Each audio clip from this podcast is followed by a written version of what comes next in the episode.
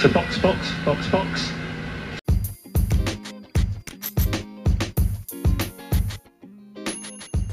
Saludos amigos Fiebre y bienvenidos sean todos a otra edición más de Hablando Acelerado. Hoy viernes 26 de febrero. Ya se acabó la semana. Y arrancamos rápidamente. Pues les cuento. No sé si se acuerdan. Yo sé que sí.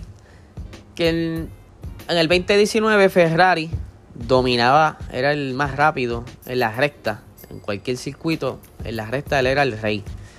¿Qué sucede? A raíz de esto hubieron muchas quejas Red Bull sobre todo. Y pues a finales de la temporada, durante el periodo invernal, pues les anuncian a la FIA, le dice a Ferrari, mira, este, después de investigar nos dimos cuenta que sí, en efecto tiene algo ilegal. Y Ferrari dijo, para, para, para, para, para. Está bien, está bien. Tengo algo ilegal, pero vamos a cuadrarlo tú y yo. Yo no quiero que tú pongas en ¿verdad? público lo que tú encontraste porque eh, puedes que liberes alguna información eh, secreta o digamos, ¿verdad? Del intelecto del motor. No queremos que nadie sepa nuestros diseños y pues vamos a hacer un acuerdo. Tú me sancionas, vamos a sancionarlo de esta manera que tampoco la sanción se hizo pública y por eso ahora salen estos rumores de lo que pudo haber sido esa sanción y lo que pudiera haber sido la ilegalidad. Pues les cuento. Eh, lo que aparentemente encontraron fue, eh, no sé si saben de esto, pero eh, los carros de Fórmula 1 cargan cerca de 110, 110 kilos de gas, combustible. Aplica 100 kilogramos la hora. Esta es la norma, la normativa. No puedes, no puedes aplicar más de 100 kilogramos hora en la inyección de combustible en el motor. ¿Qué sucede? Lo que se está especulando es que Ferrari buscó la manera de aplicar más de eso y obviamente mientras más gasolina, más potencia, mientras menos gasolina, menos potencia. Pues ¿qué sucede? Aparentemente eso fue lo que estaba haciendo Ferrari, estaba teniendo mejor inyección. Por tal razón estaba haciendo más rápido en la recta.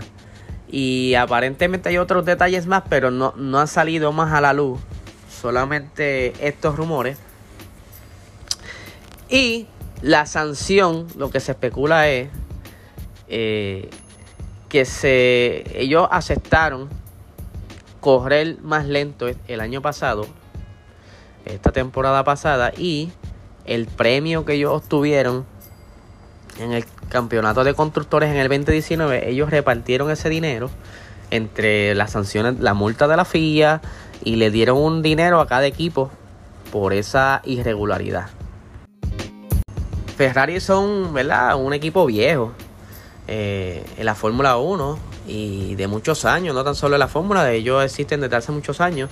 Y pues un escándalo de tal magnitud no, no le favorecería mucho porque ellos eh, pudieran haber sido descalificados de ese año, no haber ganado nada y pues ellos llegaron a esas negociaciones para de esta manera eh, pasarlo más suave y que la imagen no, no sea afectada, porque ellos también venden carros y pues quizá las ventas afecten, salir en todos los titulares, como quedaron tramposos, aunque no sería la primera vez que ellos tuvieran un escándalo, ¿verdad? Similar por alguna que otra trampa o alguna irregularidad en sus carros. Pero así es esto, cuando hay dinero de por medio, pues se llegan estos acuerdos. Y, y como le dije, solamente es un rumor y estos rumores se salieron a la luz por uno de los ex comisarios de la FIA. Eh, les deberé el nombre, lo tenía notado, pero no lo encuentro notado.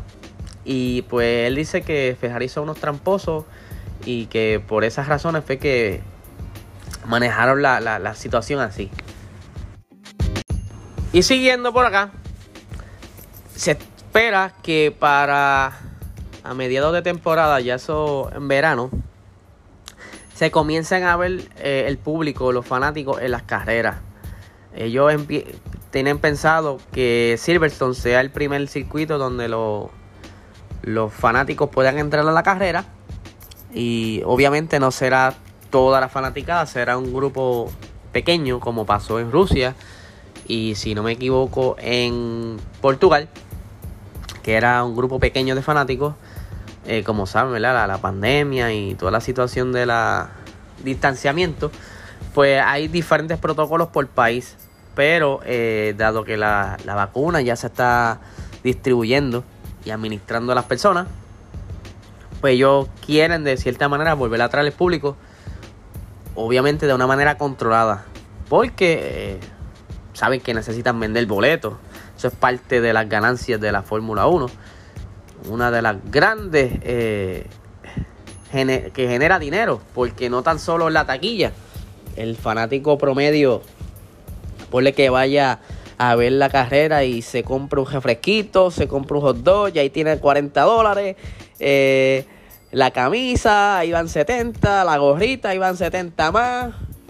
Y así sucesivamente. Y pues ponle que la taquilla la más, de las más baratas están como en 200 dólares. Así que por promedio un fanático le puede dejar a ellos mil dólares pues eso es mucho dinero si lo multiplicas por 30 mil espectadores. Y no, y no hablemos de cuando está a full capacidad, que son casi ciento y pico mil personas. Pues sí, genera mucho dinero. Y no me quiero despedir sin antes hacerle la invitación a nuestro evento de las carreras virtuales de Fórmula 1. El domingo estaremos retomando el calendario en el circuito de Baku en Azerbaiyán. Eh, como saben, tenemos un concurso. Estaremos sorteando 25 dólares al quien comente en el chat y participe, y esté con nosotros allí comentando en el chat. Eh, será, el ganador será anunciado el lunes a través de aquí de este podcast y lo estaremos cogiendo entre los comentarios. Eh, haremos un escogido random y notificaremos por aquí quién fue el ganador y para así se nos, ¿verdad? Se comunique con nosotros y hacerle llegar el premio.